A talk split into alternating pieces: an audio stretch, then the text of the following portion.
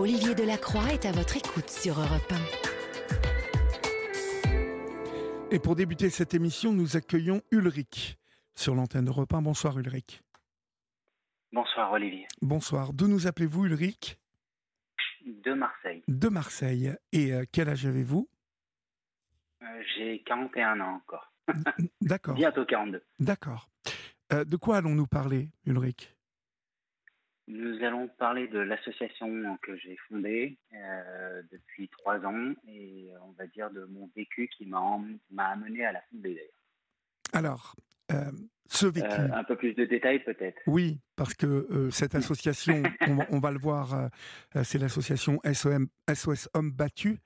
mais voilà, je, supposais, en, ayant pris connaissance euh, du début euh, de votre fiche, euh, que l'on ne crée pas ou que l'on n'atterrit pas dans une association telle que SOS Hommes Battus sans avoir été confronté à, cette dure épreuve des violences conjugales.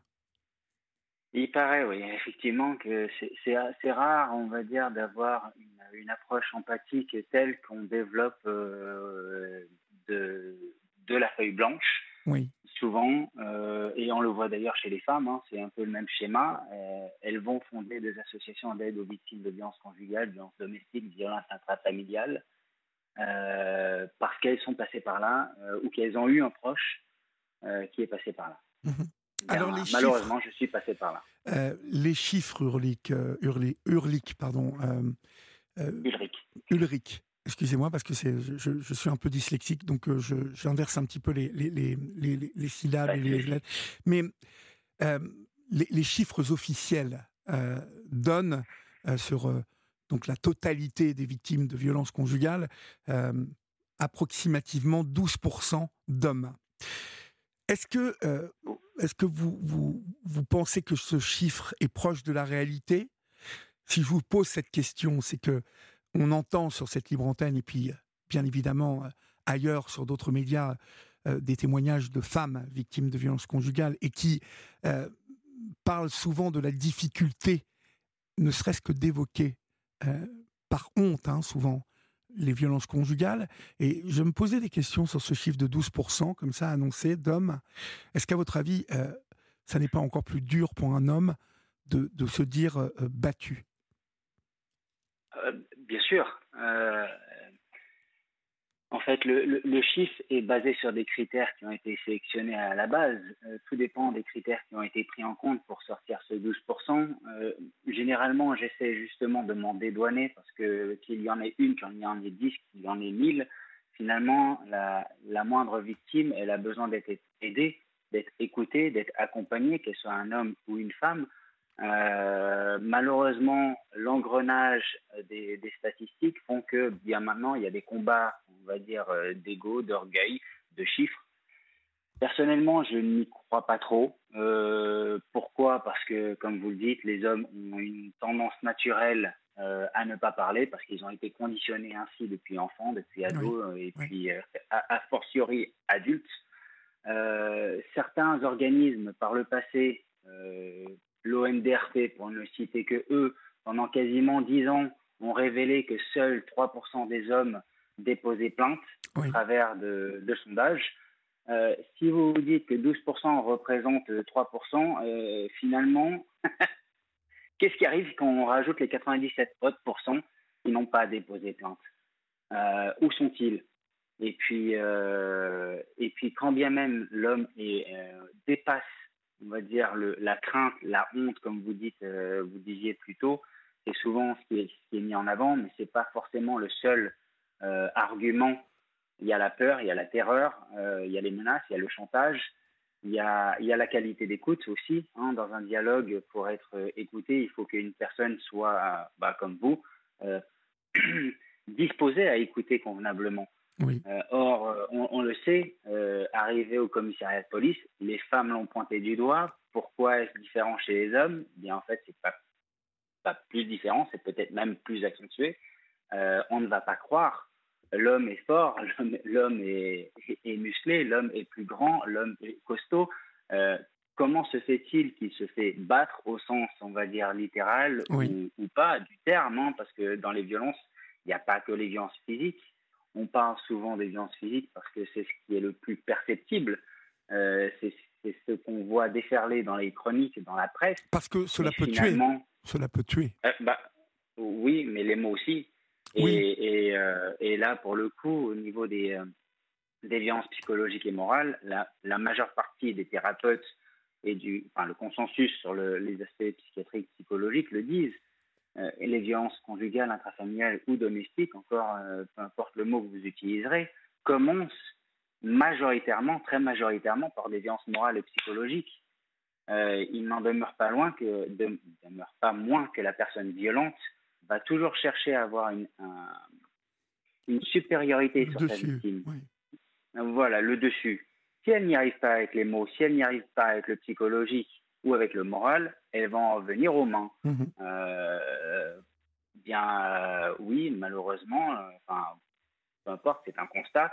L'homme est souvent plus grand, l'homme est souvent plus costaud, et donc naturellement, il va piocher sa, sa supériorité là où il la trouve et la plus naturellement possible. Malheureusement, ben, chez la femme, en fait, cette violence physique, on l'aperçoit pas parce que justement, elle est, elle est, elle n'en a pas forcément besoin. Euh, c'est surtout de la violence morale et psychologique euh, chez, l'homme, chez la victime homme. Mhm. Donc, euh, comment distinguer cette violence-là au quotidien quand il n'y a pas de lésion, quand il n'y a pas d'hématome, quand il n'y a pas de bras cassés, quand il n'y a pas, quand il n'y a pas un élément constatable?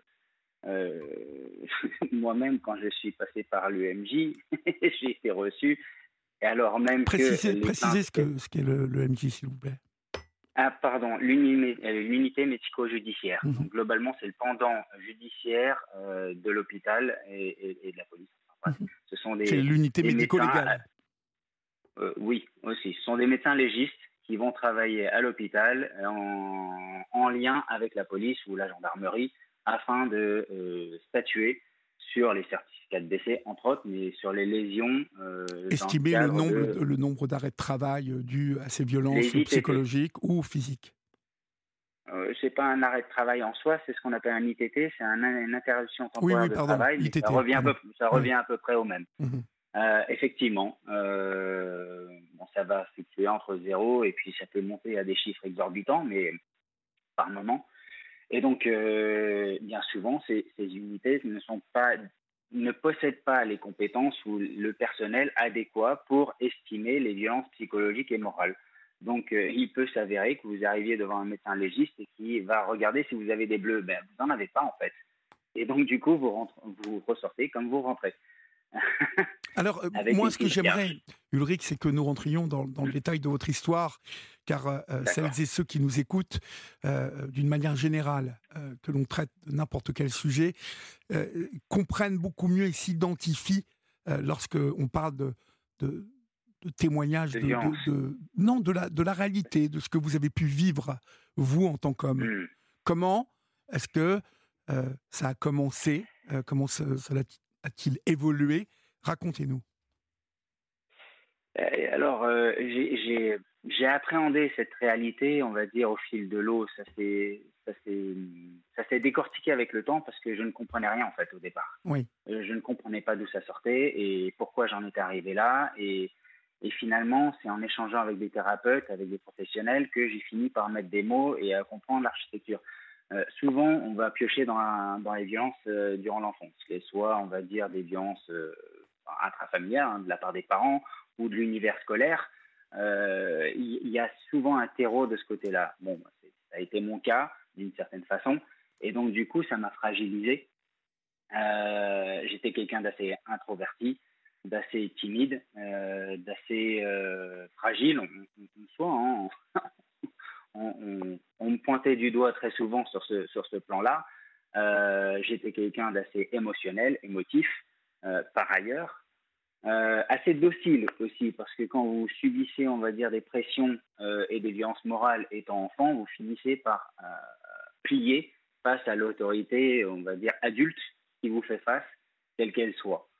le problème, c'est que si vous n'êtes pas encadré correctement, convenablement par, d'autres adultes qui vont vous sortir de cette impasse, arriver à l'âge adulte, vous cristallisez dans ce système et vous reproduisez ce schéma-là tout au long de votre vie.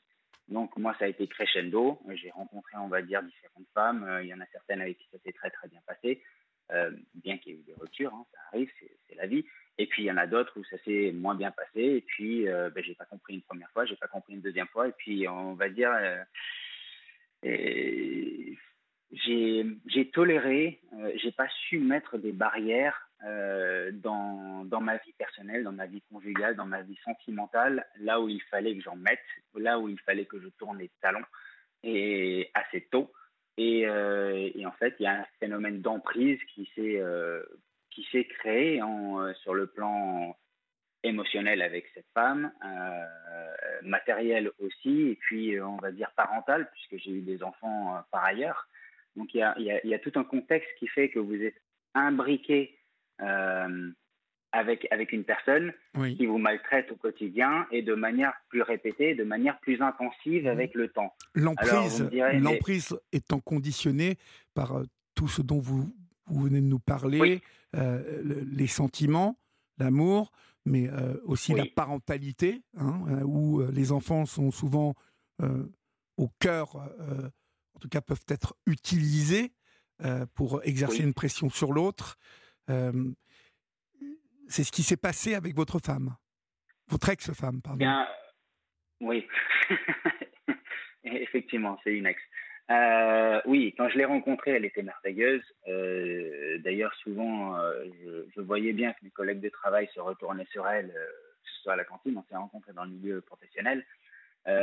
bon, petite subtilité que j'ai découvert après coup, parce qu'elle me l'a avoué, c'est qu'elle a, je vais pas dire qu'elle a piraté mon compte, mais elle a bloqué mon compte, elle était dans un service informatique, pour provoquer la rencontre. Donc c'est un peu tordu déjà comme, méthode de, rencontre, mais finalement, euh, le jour où elle me l'a sorti, j'étais plus flatté qu'autre chose. Euh, ouais, ça, c'était euh, le premier essai qui se coule.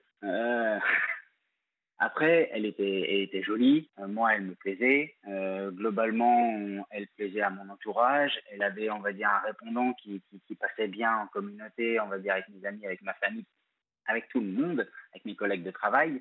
Euh, ce que j'ai appris, on va dire, sur le tard, quand j'ai fini par la quitter, c'est que globalement, elle avait un double discours. C'est-à-dire que moi, elle me montait contre mes amis, ma famille, parce qu'elle a, complètement vrillé quasiment 180 degrés euh, de direction dans, son dialogue, mais uniquement avec moi.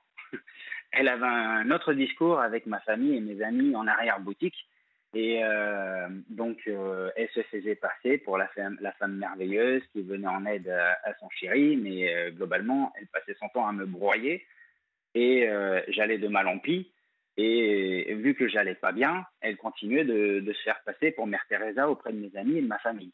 Donc, euh, du coup, euh, quand moi j'ai cherché à avoir de l'aide, euh, c'était compliqué parce que personne ne comprenait. Ben, Ulrich, pourquoi tu tu, tu sollicites pas ta, ta, compagne comme il se doit, vu qu'elle se montre vraisemblablement la, la, meilleure des épouses, la meilleure des compagnes et la meilleure des mères. ouais, enfin, la réalité du, du terrain au quotidien est, tout autre. je, globalement, me traquait de partout. Euh, j'avais des interrogatoires quand je rentrais. À la fin, euh, un coup sur deux, elle pouvait m'enfermer dehors ou me séquestrer, à l'intérieur. Euh, elle se barricadait en fait devant la porte pour pas que je sorte. elle faisait bouclier de son corps. Globalement, s'il fallait que je sorte, il fallait que je j'ose finalement lui mettre la main dessus. or, non, ça c'est pas possible. Et finalement, j'ai fini par sauter par le balcon. Euh, voilà, j'ai attrapé mon trousseau-clé, euh, mon portefeuille, et puis hop, bon, par chance, j'étais au premier, mais, mais quand même, euh, ça a été, ça a été, on va dire, une situation délicate. mais, mais, mais, j'ai rien vu venir. ça a été, on va dire, deux électrochocs qui ont fait que j'ai réagi. Mais sur les débuts, on me dit, mais normalement, quand une personne elle est, elle bien, elle, te, te traite pas bien, elle te respecte pas, oui, tu devrais, tu devrais réagir. Mais 95% du temps, elle était bien. Et puis, hop là, il y avait, on va dire, un, élément euh, sur 10 qui n'allait pas. vous avez neuf éléments qui vont bien, un qui va pas bien. Dans la balance, vous faites les pour et les contre, bah, vous restez, puisque la majeure partie des éléments vont bien. Oui, mais visiblement, visiblement euh, même s'il y en avait qu'un sur 10, euh, euh, à chaque fois, celui-là, ça ne passait pas du tout et ça rendait la, la situation. Ah non, bah, en l'occurrence, elle, elle, refusait que je quitte mon travail, à part si je trouvais un travail globalement qui subvienne à son, à nous faire vivre tous les deux, sans globalement qu'elle arrête de travailler, qu'elle vive à mes dépens. Mmh euh, vous voyez un peu le, genre d'hystérésie, c'est un, peu, on va dire, cash. Euh, sur le coup, ben, vous êtes choqué déjà par le propos. Euh, ben non, en fait, tu vas pas t'arrêter de travailler. C'est pas parce que je change de travail que tu dois t'arrêter de travailler. Bon, ça s'inscrirait dans un contexte. En tout cas, on peut se dire que ça a dû vous mettre à l'esprit, en tout cas, une première alerte, parce que comme vous le dites, c'est une drôle de réflexion de dire tu vas changer de travail pour que moi j'arrête de travailler. Mais on va, on va marquer une petite pause si vous le voulez bien, Loric, et puis on se retrouve dans quelques secondes, d'accord? Ok. À tout de suite. Est-ce que vous savez que tous les mardis, mercredis et jeudis à 8h35, vous pouvez rire et retrouver Gaspard Proust? Gaspard Proust, qui pique, euh, euh, qui démange et ça grince avec lui, car trois fois par semaine, tous les mardis, mercredis et jeudis, sur Europe 1, Gaspard Proust vous livre son regard très personnel sur l'actualité. Euh, vous pouvez retrouver dès maintenant le meilleur de Gaspard Proust en replay sur le site europe et bien évidemment sur l'application Europe 1. Voilà, Gaspard Proust, c'est trois fois par semaine sur Europe 1, le mardi, mercredi et jeudi à 8h35. Ulrich, euh, donc, euh, est-ce que vous avez fini par céder à cette, euh, cette demande de, de votre ex Ou est-ce que vous avez oh, bah, résisté? il, y a, eu plusieurs événements sur lesquels j'ai cédé. J'ai cédé pour, globalement sur le plan professionnel. Les contraintes étaient telles qu'elle travaillait à 5 minutes de la maison. Moi, je devais faire 2 heures de route aller et 2 heures de route retour, donc 4 heures par jour et il n'y avait aucune concession possible.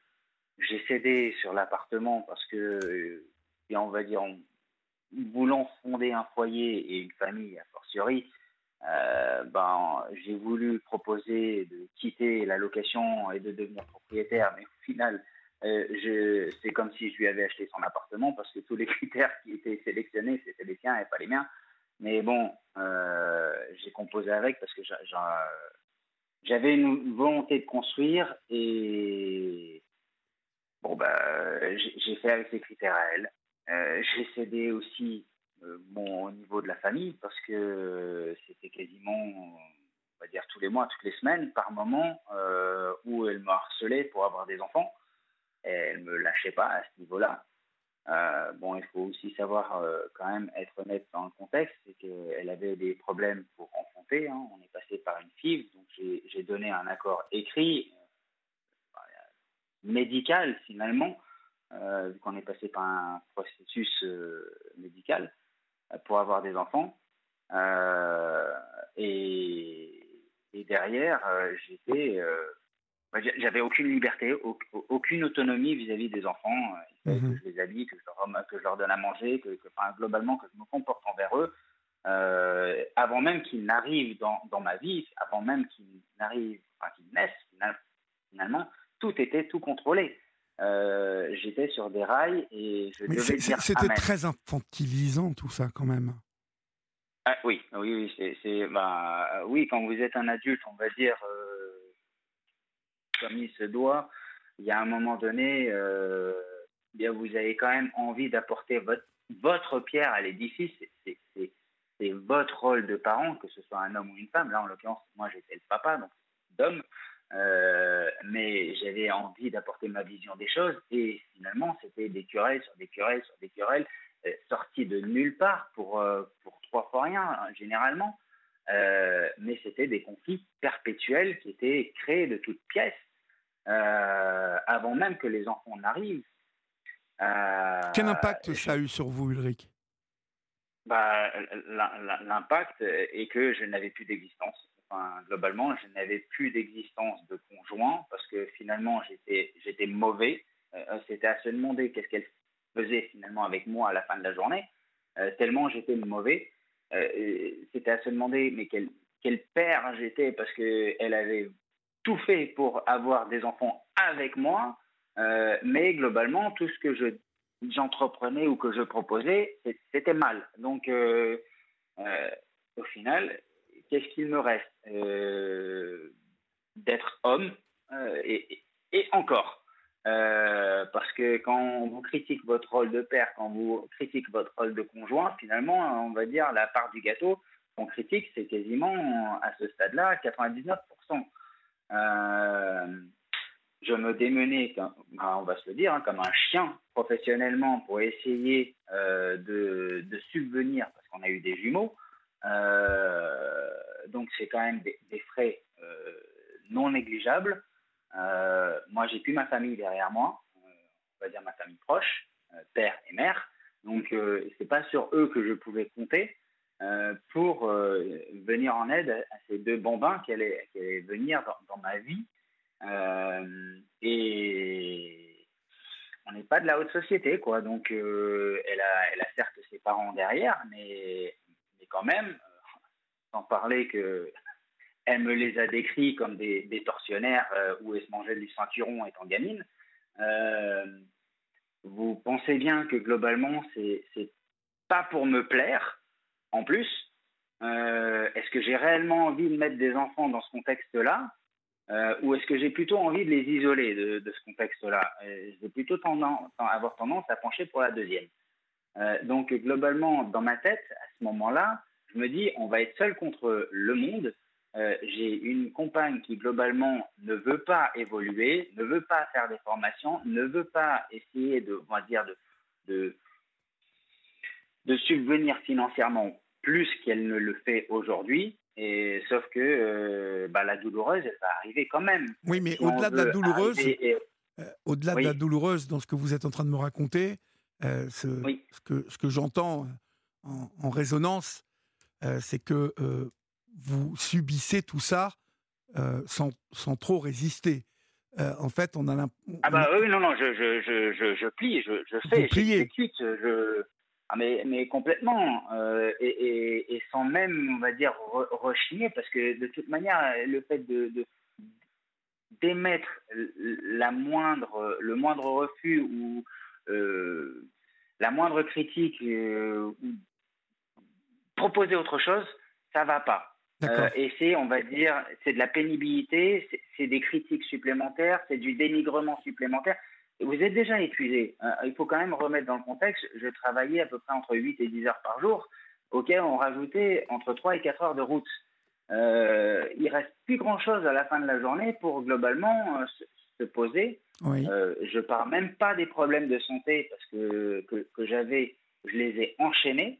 Euh, début d'ulcère, euh, problème aux yeux, baisse de la vue, euh, problème auditif, des furoncles, enfin bref. Vous étiez en stress total. Vous étiez en stress ah, total.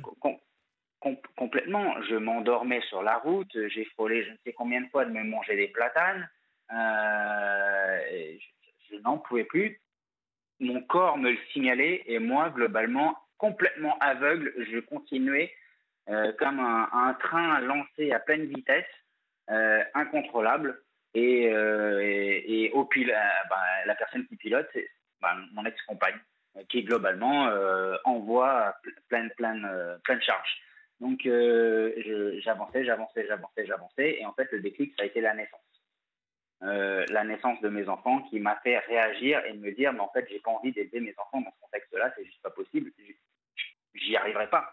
En fait je ne serai que l'esclave de, mon ex mais, mais, est-ce que ça ne vous a pas Est-ce que ça ne vous a pas rajouté, euh, au-delà de, la charge émotionnelle de mettre euh, des jumeaux au monde, euh, est-ce que quelque part, vous ne vous êtes pas dit aussi, bah, dès que les enfants vont naître, ça va être pour elle un outil supplémentaire pour me désinguer, pour me faire exploser? Parce que c'est ce qui s'est passé au final.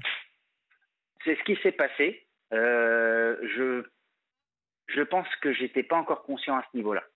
Parce que vous savez, sur cette libre antenne, on parle souvent euh, euh, avec des hommes, des femmes, mais euh, voilà, ici, on fait pas de, on fait pas de préférence entre les hommes et les femmes, et il y a des femmes qui, dès, dès qu'un enfant est mis en route, et alors quand, quand l'enfant arrive, se transforment en véritables machines à commander, à, comme si l'enfant devenait une espèce de, de, truc qui enchaîne l'homme et, et, ces femmes ah, confondent tout. Elles confondent tout. C'est-à-dire que d'un seul coup, ah. elles sont les, les, les reines-mères et mais quand je dis reine-mère, qui règne sur la ruche comme, comme la reine des abeilles, c'est-à-dire tout le monde est aux ordres. Alors oui, mais j'en avais pas conscience que c'était, on va dire, calculé. Je voyais bien que tout était contrôlé. C'est aussi ce qui, qui m'a, on va dire, euh, m'a poussé à, à, décider une première fois de, rompre dans cette, euh, dans cette euh, relation. c'était de reprendre ma parentalité, reprendre ma part de père, d'espérer pouvoir évoluer en tant que papa pour ces garçons, euh, indépendamment de la maman, on va mhm. dire chez moi. Euh, mais est-ce que euh, j'avais pas encore cette, cette, notion que tout était imbriqué et calculé d'avance? Bah oui, parce qu'elle n'a pas, elle a pas dû, euh, elle a pas dû l'entendre comme vous quand vous avez voulu faire ça. Ah bah, en fait, c'est après que j'ai compris le calcul. Parce que après euh, toutes les menaces euh, les, les, plus dégueulasses possibles, j'ai eu droit. Euh, menace de me tuer, menace de se tuer, menace de, de, donner naissance aux enfants pour les tuer après coup.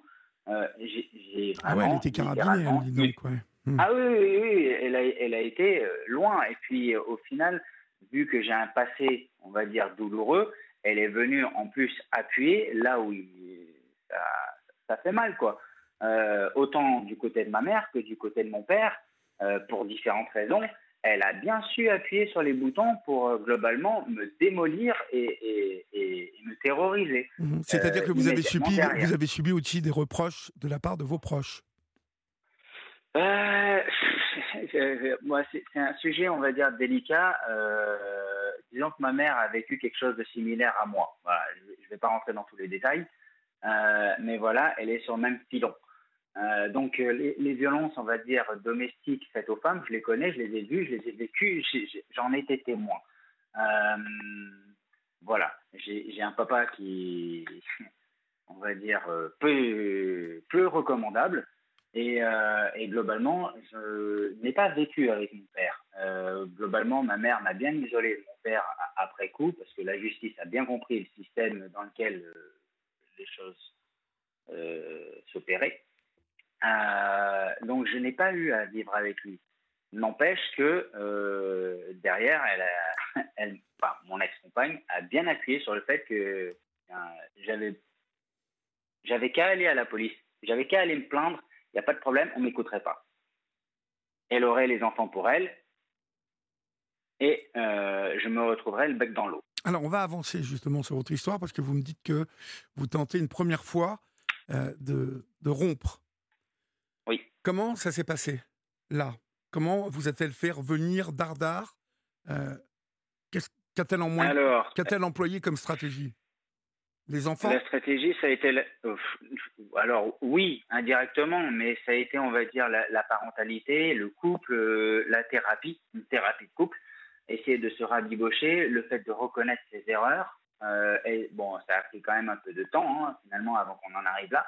Mais elle a fini par verbalement en tout cas, par écrit niette, mais verbalement par reconnaître toutes ses erreurs, à quel point elle, avait été odieuse à mon égard, euh, exécrable, euh, et même, on va dire, au travers de la thérapie, on va dire, il y a eu, un schisme que ben,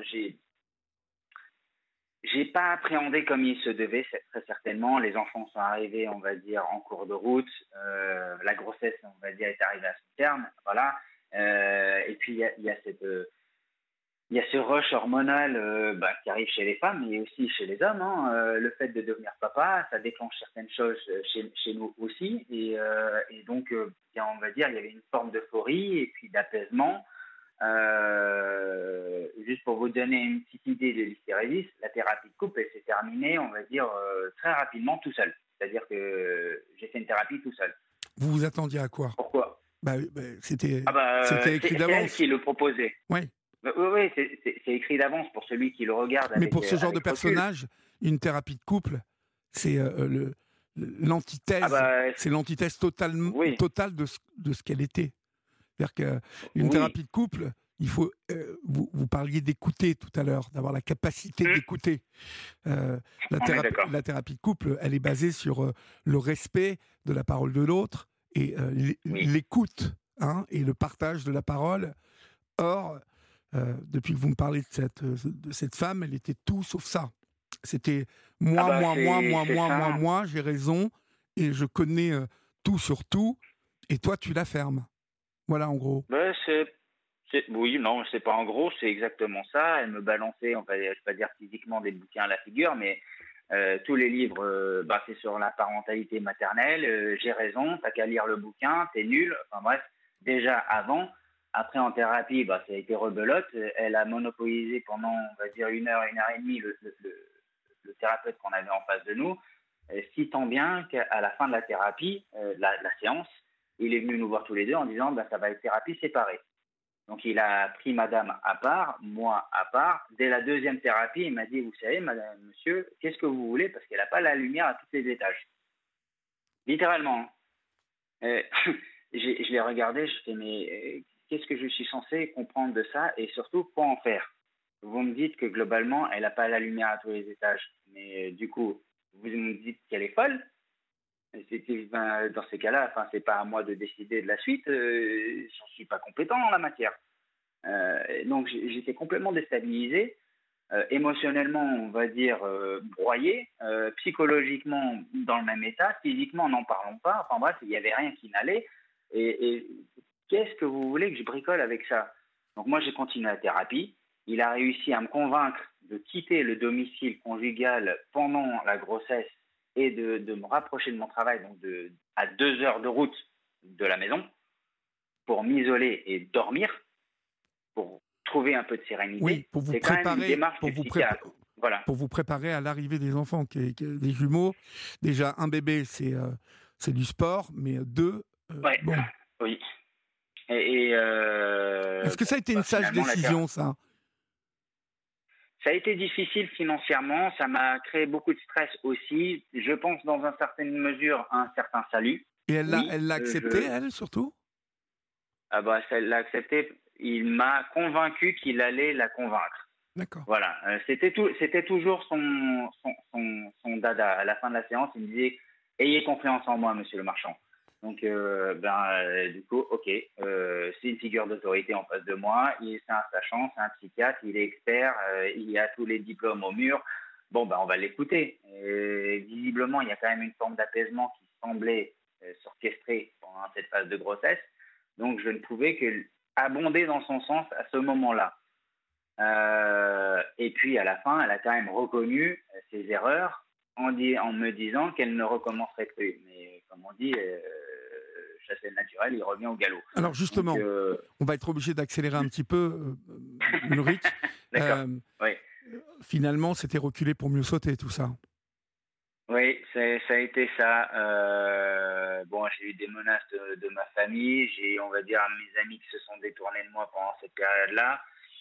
J'ai, quand les enfants sont, sont arrivés, bah, je me suis encore mis en mode exécutant. Donc, euh, on a abattu pendant deux ans, globalement, les deux premières années, les tâches difficiles, hein, euh, de quasiment pas dormir, euh, nourrir les enfants. Elle a eu, on va dire, d'autres problèmes aussi durant cette phase-là.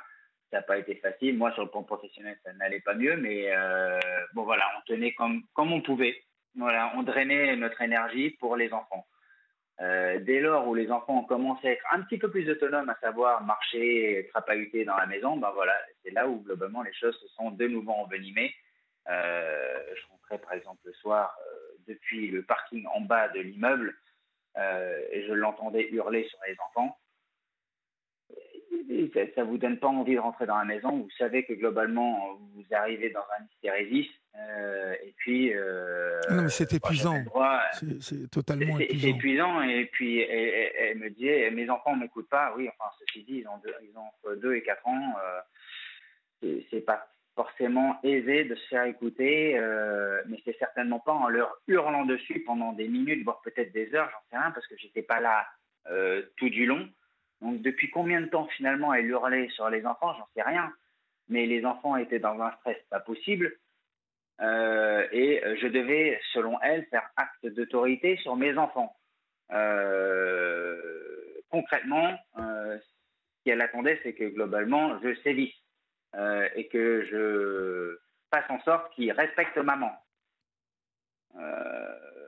on parle d'ordre du style ranger sa chambre.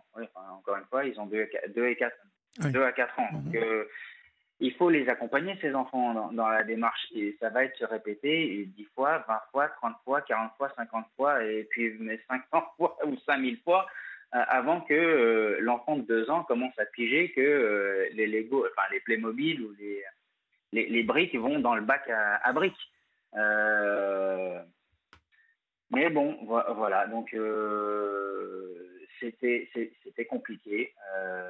derrière, bien euh, sur le plan sexuel, c'était pas facile non plus. Euh, le nom, elle ne l'entendait pas. Le harcèlement sexuel toute la nuit jusqu'au petit matin, j'y avais droit. Euh, si je voulais dormir, c'était, bah, je devais passer à la casserole.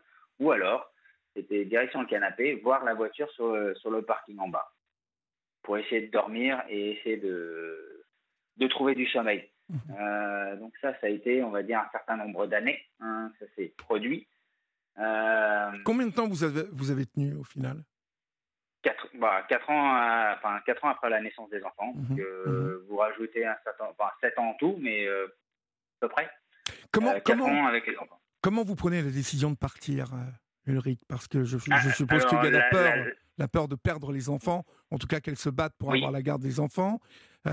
comment comment ça s'opère tout ça?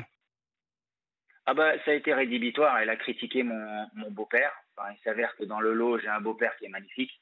Voilà, comme je dis, c'est mon diamant. Euh, il m'a élevé pendant de nombreuses années. Il a le cœur sur la main. Il, est, il a ses défauts, mais il est indiscutablement un bijou. Euh, pardon.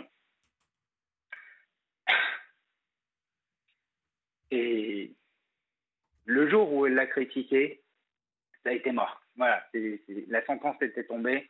La première fois, j'ai laissé couler, je sais pas, j'étais aveuglé, je sais rien. Euh, je voyais trouble. Là, c'est juste pas possible. On ne pouvait pas critiquer cet homme-là. Il est incritiquable.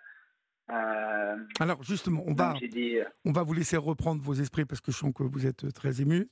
on va laisser passer l'info hein, sur Europe 1 et puis on se retrouve mm. juste après, d'accord? Merci. À tout de suite. Europe 1, la libre antenne. Olivier Delacroix.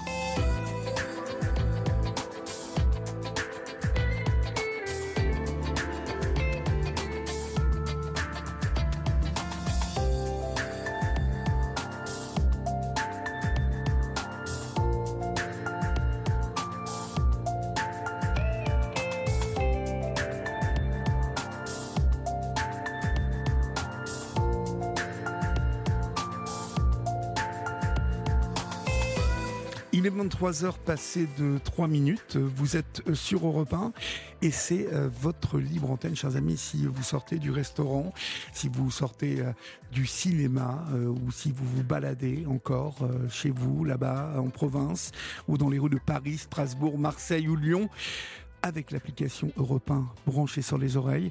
Nous sommes ensemble jusqu'à 1h du matin et vous pouvez, vous le savez, à tout moment, composer le 01 80 20 39 21. Depuis le début de cette émission, nous évoquons les euh, violences conjugales, euh, des violences conjugales qui peuvent être, comme Ulrich, notre auditeur euh, nous les décrit, psychologiques, aussi bien qu'elles peuvent être physiques.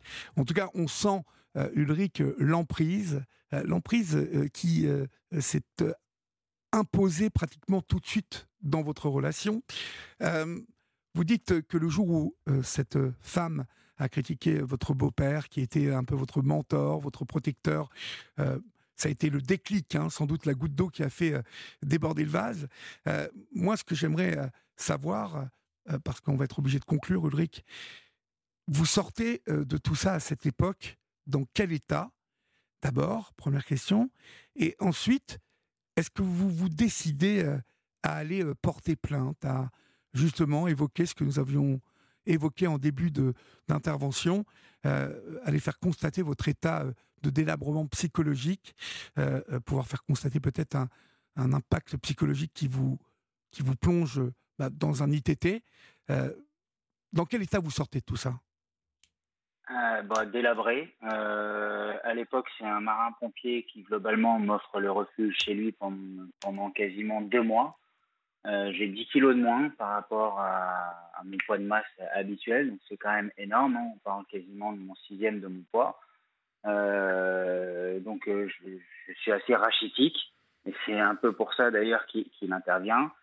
les policiers, j'ai bien testé à quelques reprises d'aller déposer plainte euh, justement suite à des menaces de tuer les enfants, euh, eh bien, il me renvoie chez moi euh, dormir et remettre les enfants à mon ex-compagne. Donc, je suis un petit peu sous le choc psychologique de, tout cela. Ça a duré quasiment un an, hein, cette situation de non-prise de plainte. ça a fini avec une plainte au procureur et au procureur général. Euh, d'à peu près une vingtaine de pages euh, sur les euh, non-prises de plainte des, différents commissariats, enfin policiers et OPJ auxquels j'ai été confronté. Ils ne comprenaient pas en fait. Je, parlais dans le vent pendant un temps. Ça s'est débloqué sur le tard. Hein. C'est, je ne vais pas dire que c'est revenu à la normale parce que ce serait, on va dire, mentir. Mais il a bien fallu qu'un officier d'une d'un agent de police, en tout cas d'une autre ville, soit muté euh, dans ce commissariat. Et, lui a compris tout de suite. Euh, d'autre part, il a fallu que je sois accompagné d'une personne euh, plus âgée que moi, enfin un aîné, si on peut, on peut dire, qui m'accompagne pour constater comment les choses évoluaient. Et puis bon, ça a fait déclic. J'ai été convoqué pour une main courante d'abord, pour tracer le fait que je quittais le domicile conjugal pour me réfugier chez ce marin-pompier. Euh, voilà, j'en ai déjà pas mal, mais et, euh, et puis, c'est enchaîné un certain nombre de plaintes parce que, bah, évidemment, les violences se sont pas arrêtées là. Hein. Elle m'a harcelé par mail, par téléphone. Euh, c'était, c'était des appels toutes les une, deux, trois minutes. Même la, la police, elle hallucinait de, de la teneur des, des, des messages vocaux qu'elle entendait parce qu'un seul, un, coup, elle était mielleuse. Le coup d'après, elle était, on va dire, dans une crise où elle m'insultait, me, menaçait euh, de tout. Et la seconde d'après, elle était en larmes, mais c'est trois messages vocaux différents à intervalles de 30 secondes, une minute. Euh, et, et, ça en boucle. Euh, donc, euh, ils m'ont demandé de tracer tous les appels, tous les textos, tous les mails, jour et heure. Euh, ça a été un boulot monstre. ça m'a complètement accaparé. Elle m'appelait au boulot. L'assistante de direction venait me voir en me disant mais qui cette personne, cette femme qui appelle en masqué, qui ne se présente pas et qui raccroche euh, sans arrêt. Euh, elle appelait ma famille, elle appelait euh, mes copains. Et malgré tout, elle, a récupéré les enfants. Oui, oui. bah en fait, on a, on a mis le. L'ASE a prétendu que j'avais été violée quand j'étais enfant. Enfin, c'est une des phrases un peu choc que, que j'ai retenues. Euh, qui justifierait que j'avais pas les idées claires et que globalement j'exagérais. Euh, parce que globalement, ils étaient, personne n'était vraiment capable de comprendre qu'elle euh, était littéralement violente.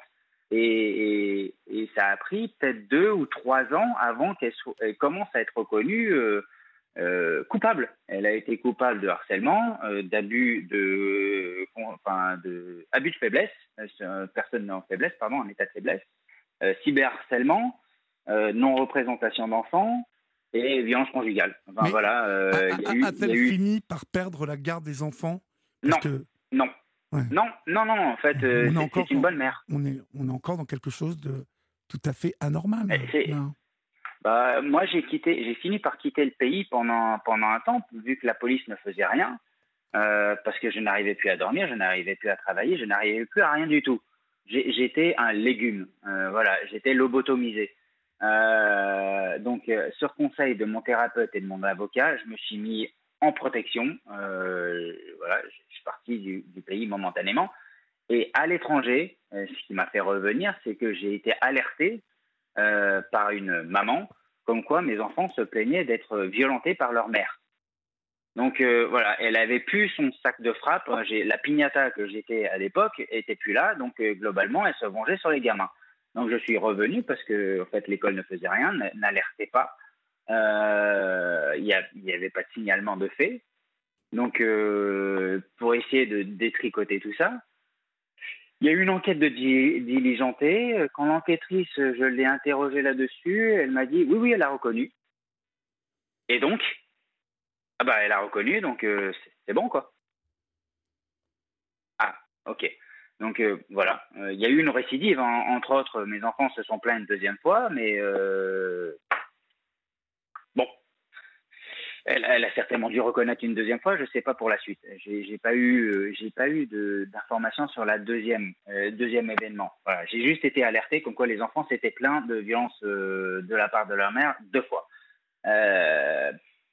Et pourtant, c'est elle qui a la garde. tout va bien. Je, ne vous parle même pas de la qualité des, mails qu'elle envoie à mon avocat encore aujourd'hui, hein, ans plus, enfin 11 ans plus tard. ça, fait, ça fait combien de temps que c'est fini là? Bah, la relation, ça fait 7 ans, mais les enfants, ils ont 11 ans aujourd'hui. Donc ça fait 11 ans que ça dure depuis la naissance de mes enfants. Et elle est toujours dans le même état. Hein. Et, elle terrorise tout le monde. La dernière compagne que j'avais, euh, elle a été épuisée, entre autres, enfin en partie, euh, à cause de ça. J'ai dû récupérer la compagne avec qui j'étais en larmes à cause de la virulence de mon ex-compagne. Mhm. Euh, je, vais peut-être vous, vous, vous, bouger un petit peu hein, avec ma question, mais c'est volontaire. Allez-y. Euh, est-ce que vous êtes un peu endurci parce que c'est pas l'impression que vous me donnez? Euh, Est-ce que est-ce que vous vous rebellez un peu? Est-ce que vous avez appris à accepter que tout n'était pas justement acceptable, qu'il y avait une limite à tout Est-ce que vous vous êtes endurci vis-à-vis de cette femme et est-ce que vous arrivez aujourd'hui à, à la contrer, à être ferme avec elle et à refuser l'inacceptable? Ah mais c'est simple. Euh, elle, elle, accepte pas la loi, elle accepte pas les juges, elle accepte pas, elle accepte pas les mots du procureur. Vous pensez que moi, elle va accepter? Mais, oui, mais c'est pas ça ma question. Ma question, c'est non, non, mais j'ai bien compris. peu importe moi, euh, peu importe ce que je dirais, elle ne le respectera pas. D'accord, mais ça ne vous touche plus comme avant. Ça ne vous ébranle plus comme avant, c'est ça que je veux dire. Non, non, là pour le coup, je sais clairement où, dans quelle case la mettre, euh, entre guillemets, dans mon cerveau. Euh, voilà, elle, est toxique, elle est polluante, et tout ce que vous voulez. Euh, maintenant, par contre, elle pollue mes enfants. Et, globalement, elle, fait, elle a fait des faux, elle a fait de l'usage de faux, elle a fait des faux profils, elle s'en est pris à ma famille, elle a pollué tout mon univers.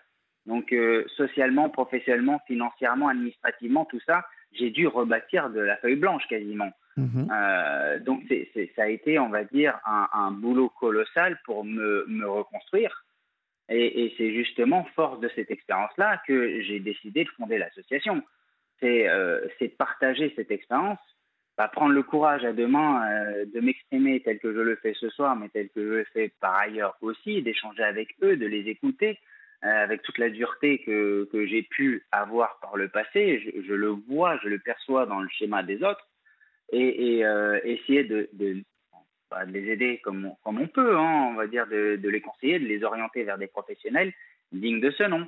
Euh, parce qu'il y a aussi des thérapeutes et des avocats qui comprennent rien et qui, qui violentent de surcroît leurs leur, leur patients, leurs clients. et ça se, ça se voit régulièrement, en tout cas chez les hommes. Je ne peux, peux pas parler pour les femmes parce que là, pour le coup, je ne sais pas. Est-ce que les femmes sont mieux écoutées par leur thérapeute et leur avocat J'en sais rien.